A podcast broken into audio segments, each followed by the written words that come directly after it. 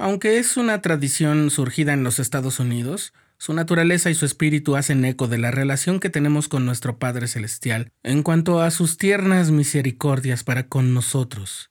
Acompáñanos hoy, es día de acción de gracias. Estás escuchando el programa diario, presentado por el canal de los santos de la Iglesia de Jesucristo de los Santos de los Últimos Días.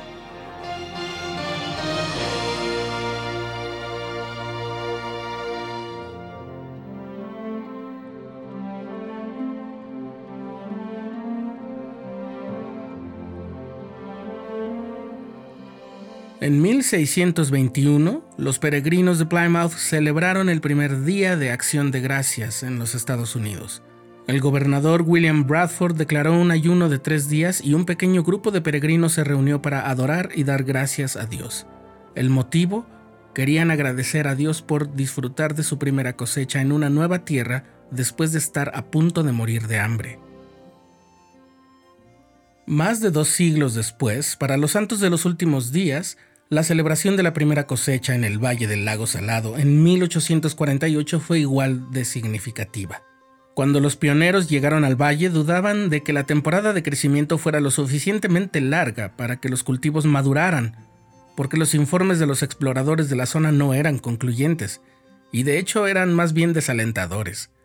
Por ejemplo, Jim Bridger, un hombre que desde hacía mucho tiempo vivía en la región, estaba tan seguro de que nada podía crecer ahí que ofreció pagar mil dólares por una mazorca de maíz que hubiera crecido en el valle del lago Salado. Y es que no solamente no existía la información meteorológica de los satélites, sino que estaban muy lejos de un núcleo urbano en el que hubiera periódicos, agricultores y mucho menos alguna universidad que brindara información pertinente. Cuando llegaron, después de casi 2.500 kilómetros de viaje al valle del lago Salado, los santos encontraron mucha hierba y arroyos, no un desierto, pero era una zona alta y más seca que cualquier tierra que hubieran cultivado antes.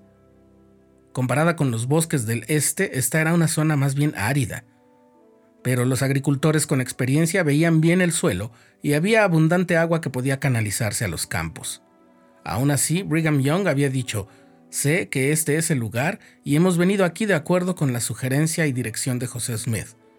La palabra del Señor fue, ve a ese valle y el mejor lugar que puedes encontrar en él es el lugar. Era el lugar que había visto en visión antes de venir aquí y era el lugar para que los santos se reunieran. Esas eran las palabras de Brigham Young. Pero no fue nada fácil. De hecho, la situación llegó a ser desesperante.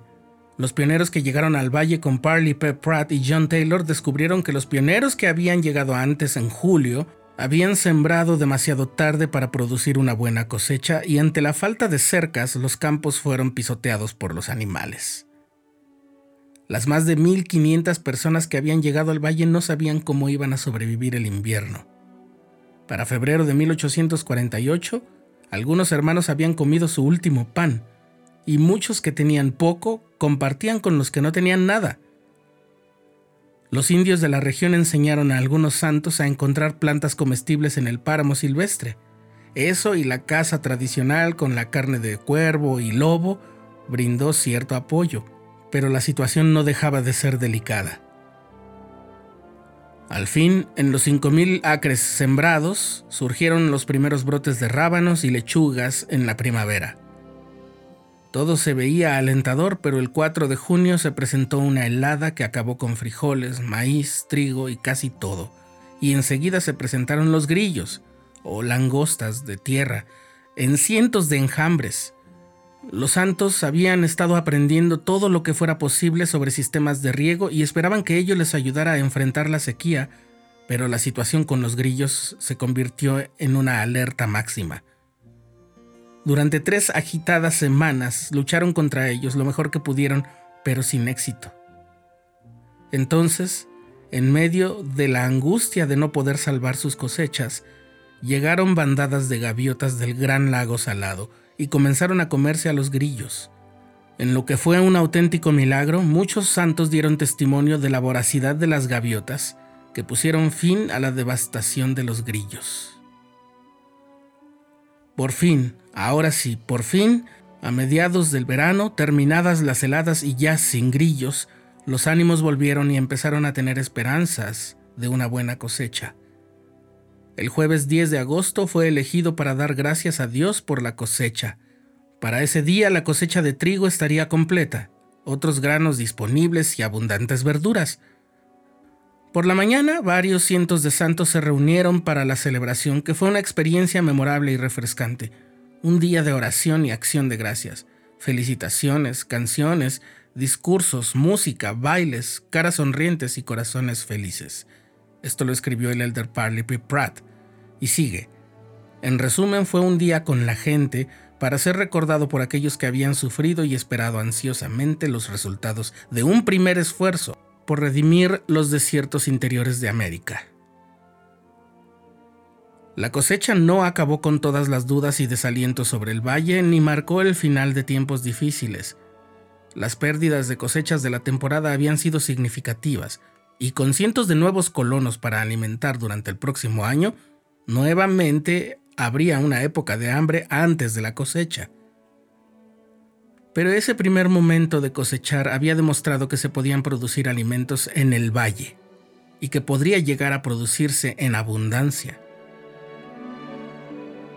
Estamos muy lejos en el tiempo de esa situación, pero enfrentamos nuevos desafíos, retos y amenazas.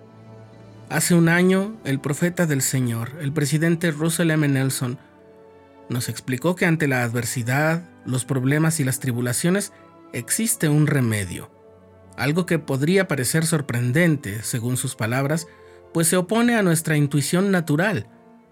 No obstante, sus efectos han sido validados por científicos así como por hombres y mujeres de fe. Y termina diciendo, me refiero al poder sanador de la gratitud. ¿Nos libra la gratitud del pesar, la tristeza, la congoja y el dolor? No, pero calma nuestros sentimientos, nos da una mayor perspectiva del propósito mismo de la vida y de su gozo. Así que hoy es un buen día para la acción de gracias.